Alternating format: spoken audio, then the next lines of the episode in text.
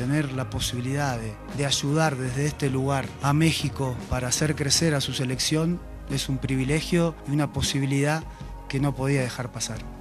Creo mucho en el futbolista mexicano, creo mucho en el talento que tiene, estoy convencido que el talento no es suficiente. Soy el técnico de la Selección Nacional de México, hay que ganar hasta en las cascaritas. Queremos ver y notar es un crecimiento y parte de ese crecimiento es tener una mentalidad ganadora. Estoy consciente de la imagen que tiene la selección, que a lo mejor hay un ambiente hostil, hay un ambiente a la defensiva y eso siempre a mí me dio mucha más eh, motivación. Cuando este país tan pasional se sienta que las elecciones de todos y quieran participar todos, difícil que nos paren. El jugador que se ponga la playera de México tiene que sentir que es un privilegiado que vale la pena y que está comprometido al 100%. Si yo identifico a alguno que no esté de esa manera, no hay ningún problema, la puerta es grande. Queremos a los mejores y a los que estén comprometidos. Más que vivir en el DF voy a vivir en el CAR. Acá me quedo.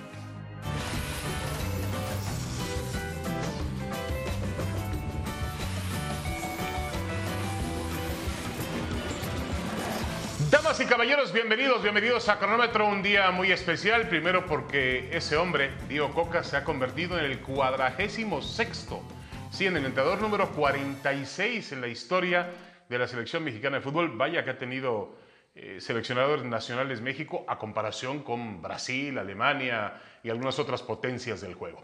Bueno, hablaremos de la presentación de Coca y también, por supuesto, nos meteremos, Lalo Varela te dio la bienvenida, nos meteremos de lleno en el Super Domingo de la NFL, que es todo un espectáculo deportivo y también más allá del deporte. ¿Cómo estás, Lalo? Bienvenido.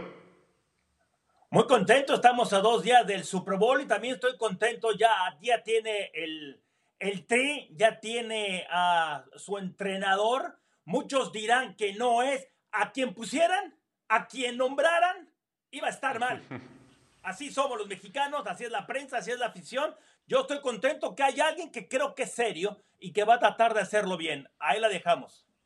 Sí, yo estoy de acuerdo contigo. Yo lo que no estoy de acuerdo es en, en algunas formas, en algunas cuestiones que me parece que otra vez han arrojado, pues lamentablemente, un petardo. Pero ya, ya lo platicaremos. A ver, vamos con los titulares. ¿Cuál sería, Lalo Varela, tu titular para la llegada de Diego Coca, la presentación de Diego Coca como entrenador de la selección mexicana de fútbol?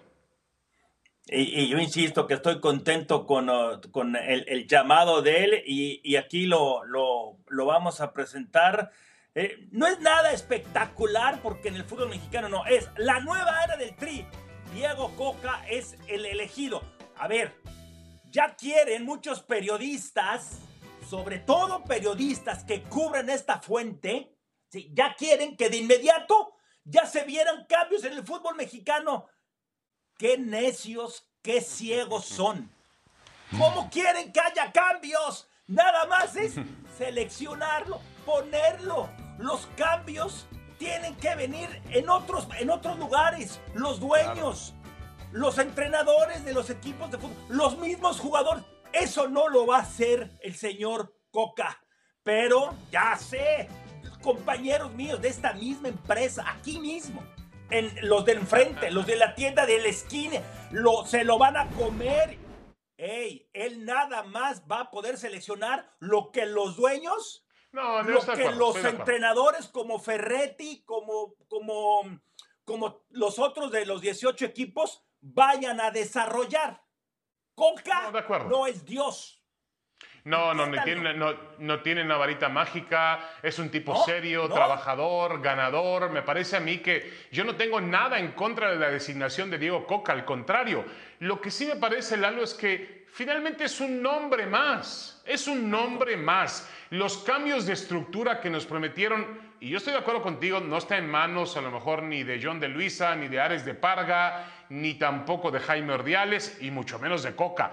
Los cambios importantes están en manos de los dueños de equipos del fútbol mexicano, pero no era el día hoy, Lalo, para presentarnos un organigrama, una estructura bien definida, cómo van a trabajar, cómo, se va a, cómo va a ser la relación entre la selección sub-23, las selecciones con límite de edad, qué estilo le vamos a dar a todas las selecciones. No lo sé. Llega Coca rodeado por seis argentinos, que no tengo nada contra los argentinos, pero llega con su cuerpo técnico. ¿No se supone que la selección mexicana tiene su propia estructura y le dice, ven para acá, Coca, tú vas a tener a tal asistente, tal preparador físico? Eso sería un error. No, no, no, no, yo creo que no sería un error. Yo creo que no sería un error. Eso es Al un contrario, error. es un error. O sea, él llega, él llega- él llega como un contra- contratista independiente en lugar de ser parte de la empresa. Van a nombrar a. Bill Belichick, entrenador en jefe de los Santos de Nueva Orleans. Ah, pero quieren que No, pero no esta es una selección, esta es una el selección. entrenador tiene que, a, su- a sus, a, a sus allegados, a lo que él crea, él tiene que llamar. Eso es otra cosa. La estructura cosa la rara tiene hoy. que hacer en otros lados. No, de acuerdo. Otra cosa rara hoy no estuvo ¿Neta John de no estuvo John de Luisa, brilló por su ausencia John de Luisa. Me parece que era el momento ideal también para presentar al técnico de la selección sub-23, que a la vez tiene que tener un plan muy ambicioso de decir y muy visionario de decir, este entrenador de la sub-23 se va a convertir en el futuro en el entrenador de la selección mayor. Pero bueno, a mí me decepcionaron. Está el que no decepciona nunca es Jared Borghetti y Lalo Varela, los saludamos con mucho gusto. No, para nada, para nada. De él aprendemos. No, por supuesto. Ya quisiera, ya quisiera el señor Coca tener tantos jugadores tan comprometidos como lo era Jared Borghetti en sus tiempos de seleccionado nacional. Pero bueno, Jared, bienvenido. Bienvenido, Jared. Vamos a jugar, vamos a jugar. Sí, vamos a jugar, vamos a divertirnos. Tarjeta, perdón, bandera roja. Tienes que sacar la bandera roja para algunos temas que te vamos a plantear en la mesa. Comenzamos con el primero. El primero sería, ¿preocupa la forma en la cual llegó Coca? Es decir, todo este tema con Tigre, los dimes y diretes. eh, finalmente, aparentemente no estaba en la lista de candidatos y apareció por fuera. eh, la designación que tiene que ver con que dos miembros del comité directivo, tanto Jorge Alberto Hank como Alejandro Iragorri, sobre todo este último, lo hayan tenido como entrenador. ¿Esto ensucia la llegada de Coca? Eh, qué gusto saludar a los compañeros. Eh, sí, más por lo. Yo creo que por la, la- decisión de, de- de- de decir él es el indicado. Más allá de lo de Tigres, si están de acuerdo o no, si traicionó, que por qué los dejó. ah, La verdad, la afición de Tigres mm, no entiendo. No entiendo lo que, lo que quiere decir con esa, con esa parte, ¿no? Pero sí, bueno, tampoco entiendo el por qué Ares de Parga y Jaime Ordiales eh, en la entrevista con los cinco entrenadores para dirigir la Selección Nacional de México, dicen que la de Diego Coca fue la mejor, la que más les convenció. Eh, eh, le hicieron preguntas en cuanto a lo futbolístico y lo único que hablaron fue de, su- forma de ser, de ver el fútbol, de cómo es, de, de- de situaciones de esas. Pero en la parte futbolística, Pero, pero, yo en ningún pero, momento lo veo que sea mejor ver, el Jared, ¿por qué proyecto te- pero de ¿por qué te sorprende? Coca Bueno, pero para de ti, pero para ti, para a lo mejor, a lo mejor para ti no, pero para Ah, ellos bueno. los convenció. Yo no veo una gran Es diferencia. que seguramente, la seguramente eh, Ares de de Parga Almada y de Jaime y, la comisión de para, para des- decir quién es el selección nacional, selección, seleccionado nacional, eh, ven mejor el fútbol que yo. Me queda claro. Yo no, no le sé. La verdad no le sé. Ah, bueno, a ver, a ver, Jared, con todo, a ver, Jared, con todo respeto, yo te, yo te respeto y respeto tu conocimiento y tu calidad, pero a ver, Jaime Ordiales es un tipo que también pasó por selecciones, que también jugó en muchos equipos, conoce la cancha, ha pasado por diferentes eh, rubros dentro del fútbol. ¿Tú crees que Jaime no tiene la capacidad para poder tomar una decisión? Yo creo que sí la tiene. Ah, bueno, entonces tú dime, digo. entonces Jaime dime ¿en es qué, un tipo preparado. ¿en qué es mejor eh, Coca que Miguel Herrera o que el Tuca o que el mismo Guillermo Almada? Ah, bueno. Explícame, explícame, como No para sé, que haya convencido, un- un el proyecto que eh, presenta Diego mejor- Coca es lo mejor, que lo que ha hecho Guillermo Almada desde que llegó a México. Quizá, a ver, te puedo mencionar varias. Quizá pueda ser su orden Oigan. defensivo, no lo sé. No lo tiene, el- no lo Perdón, tiene Almada. perdón. Quizá pueda ser No. su, su relación con los su relación con los directivos, con los jugadores, con los aficionados, la, la manera en la cual hace grupos, los convenció, pero a ver, No, Javier, pues, tú si no se eres trata el de hacer eso, entonces selecciones trajimos- traigamos a El alguien que- que sea el experto en director de todo eso. selecciones nacionales. No, no, no. pero Jared, a mí me te- te parece que- pregun- yo entiendo lo que dice David, entiendo, ¿sí? Aunque no estoy muy de acuerdo, pero yo te pregunto entonces a ti, como uno de los más grandes jugadores que ha tenido eh, México. De, eso no hay duda. Es cuestión también de gustos. A ti te puede gustar tal o cual. Al comité le gustó él. ¿Es una persona equivocada para que tenga este puesto? Eh, ¿Cómo jugaba con Atlas? A, con línea de 5, con pelotazos a Furch, prolongaciones a Quiñones. No, le gusta, no soporta. Y, de esa forma ganar partidos. Eh, cuando se le lesionó ah, Furch y se le lesionó eh, Aldo Rocha, chao, el equipo quedó con 13 puntos el último torneo en Atlas de Diego Coca. Llega Tigres, un equipo que obviamente eh, tiene el, mejor plantel del fútbol mexicano. cinco y con el, y con el plantel que tiene Pachuca, con un técnico que trabaja con jóvenes, pero está por encima de Tigres. por favor, hombre. Ven un poquito de fútbol ustedes también. No, no, no, no. Bueno, sí, no podemos ver fútbol, pero podemos también discernir de ti, ¿no? Ahora, esto, esto puede ser otra parte importante. Es, de es para angustiar la relación que ya, ya empezó de manera negativa la relación con la afición. Tú como exjugador, ¿eso también es bandera roja?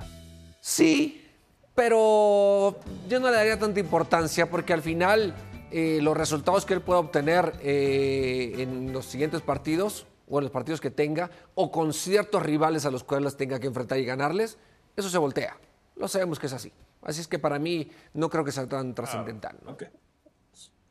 Sí, estoy de acuerdo. Empieza, empieza con un par de victorias sobre Surinam y sobre Jamaica y la gente va con el resultado. ¿no? Si no goleas, seguramente sí. Surinam y Jamaica. Que Dios nos tome confesados, de veras. Pero bueno, a ver, sus pocos debuts son señal de alerta. Ayer yo decía que había una estadística devastadora que no había debutado a ningún jugador mexicano, pero ya me dijeron por ahí que debutó un par de futbolistas que no trascendieron. Eh, pero ¿realmente crees que este sea un problema? Eh, aunque hoy él habló y dijo que creía en el talento mexicano, que el futbolista mexicano para él tenía mucha calidad. ¿Tú crees que este sea un problema, Jared? Pues es que no creo, porque Ares de Parga dijo que, que es un técnico que le da continuidad y le da oportunidad a los jóvenes que, le gusta confiar en ellos. Entonces yo quisiera verlo en un partido tan importante. en, Atlas, en Atlas puso algunos, ¿eh? Ah, en Atlas había algunos, ¿eh? No, no, todos eran mexicanos. No, no, no, no jugadores que ya habían debutado antes. Márquez. Sí, sí, sí, claro, les dio continuidad. No, no está bien, digo. Pero no creo que sea alguien que se atreva a poner un, jugador en, en, algún partido importante que tenga no, no, no, no. ¿eh? Aunque también es cierto, aunque también es cierto. Jugador que llega a la selección es un jugador que ya está probado. Así de fácil. Así es que para mí creo que en ese no, Exacto. no tendrá problema. Es verdad. Sí, y, ahí el Jack. Por eso decía Jared, que porque ya eh, David ya esperaba que reestructura ahora en el fútbol mexicano. Espérense, nada más se están poniendo a la, selección. La reestructura la tienen que hacer directivos, otras personas. No, es cuestión del técnico, no es cuestión del técnico nacional. La, lo cual reestructura, nos pusieron al técnico y se acabó, hombre, no haber reestructura, no te preocupes. Así, así David, así mira, así fue la, eh, cómo pusieron al técnico. De dedazo, ¿no? Claro, por dedazo. Pero bueno, pero a mí no me parece que sea, a ver, no me parece que, que, que descalificar a Coca porque lo recomendó Iragorri. No, no, no, no, de ninguna manera. En eso estoy de acuerdo con David. Estoy diciendo que para mí había mejores opciones. No, lo estás descalificando. Mejores opciones había. Ah, para, para Jared Borghetti. Para ah, Jared Borghetti, no ah, para Lalo Varela, no para David Feitelson.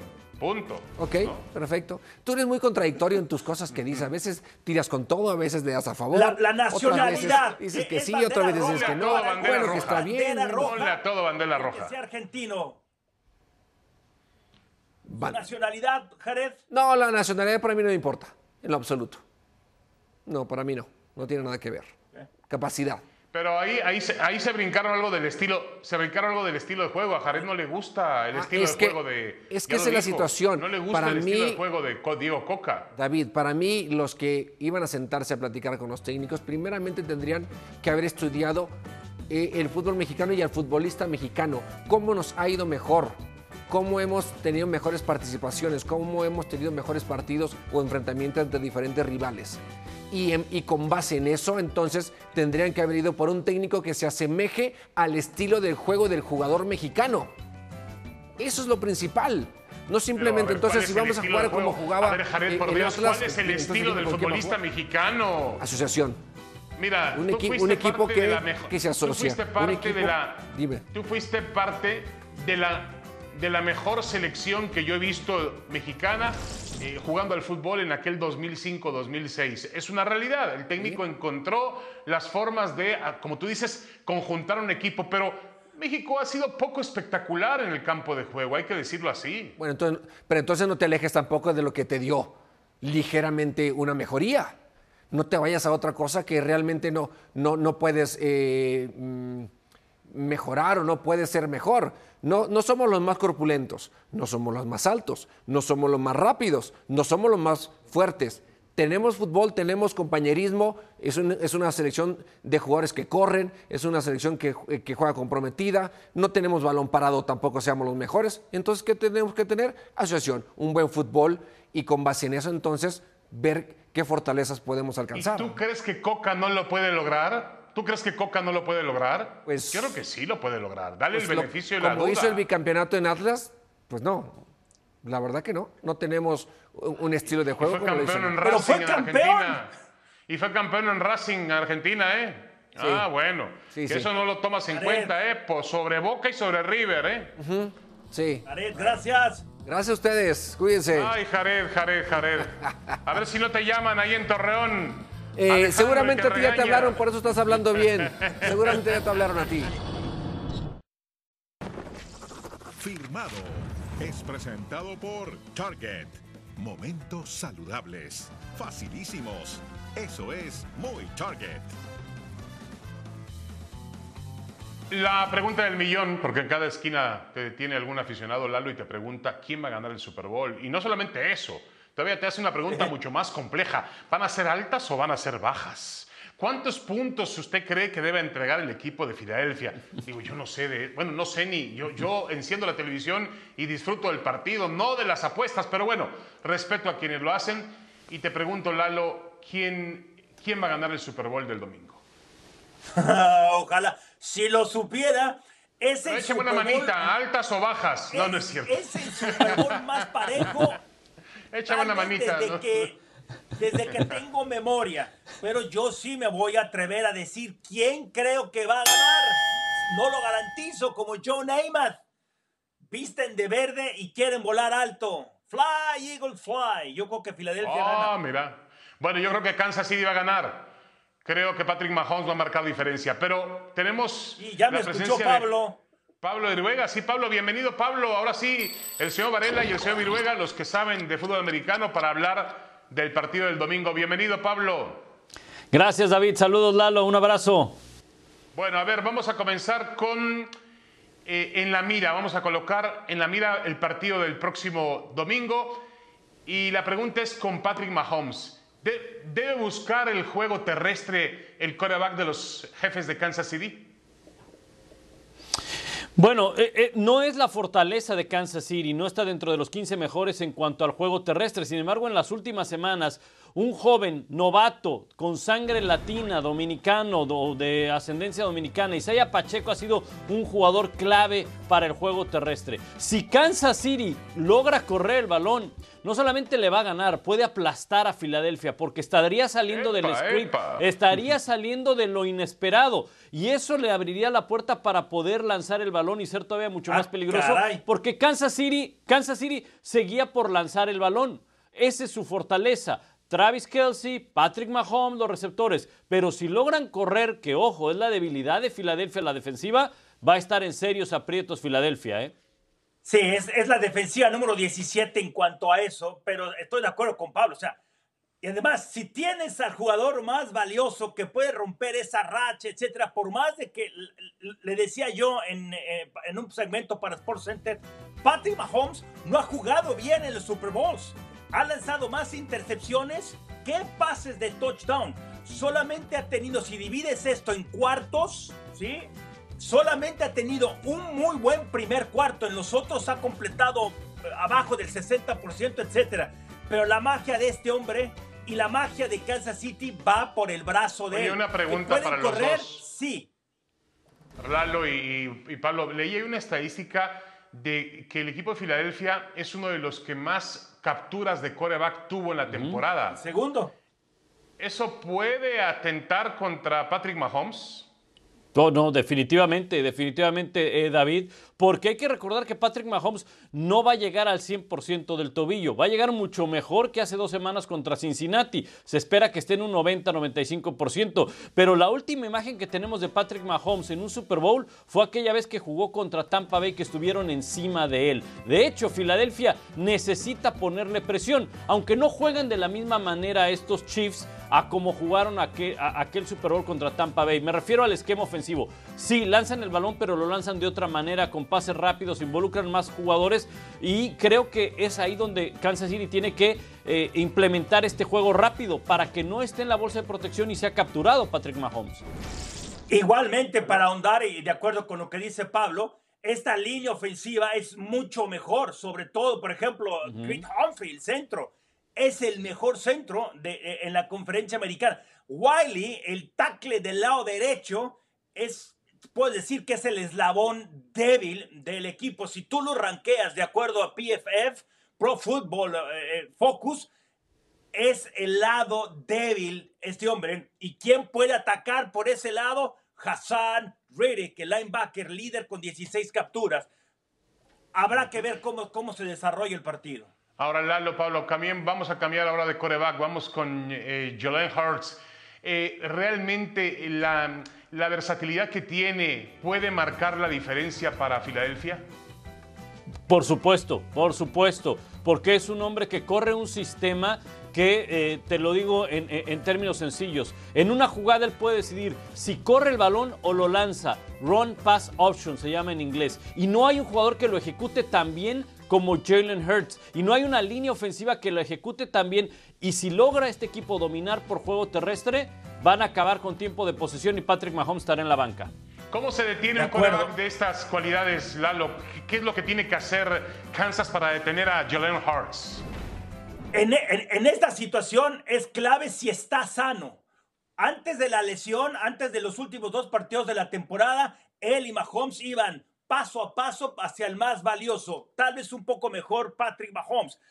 Lanzaba muy bien. Desde que regresó en estos últimos dos partidos, una puede ser que no lanzaron tanto porque estaban muy arriba ya en el marcador, sobre todo contra San Francisco, pero hoy también tengo mis dudas del brazo. Yo no sé qué tan, no del brazo, del hombro derecho. No sé qué tan bien está. Puede ser la combinación. No lanzan mucho, porque está lesionado y también esos dos partidos de ausencia le, lo sacaron de ritmo. Correcto. Bueno, nos falta nada más la predicción de Pablo. ¿Quién gana, Pablo, rápidamente? Kansas City gana 34-31. Patrick conmigo, Mahomes el MVP. Está conmigo, está conmigo, Pablo. Abrazos, saludos, Lado. Disfruten el domingo, Pablo. Nos quedamos con la hora.